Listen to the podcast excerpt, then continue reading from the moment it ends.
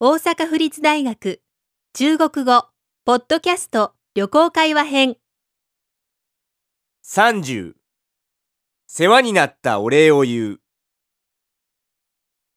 这几天您一直陪着我，叫您受累了，没事儿，给您添了好多麻烦，真不好意思。不用客气。欢迎您下次有机会再来中国。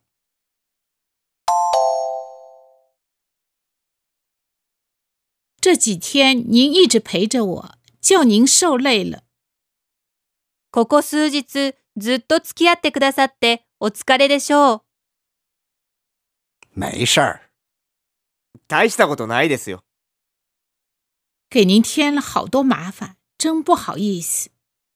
いろいろご面倒をおかけして本当に申し訳なかったです不用客气。欢迎您下次有机会再来中国。お気遣いなく機会があったらまた中国に来てください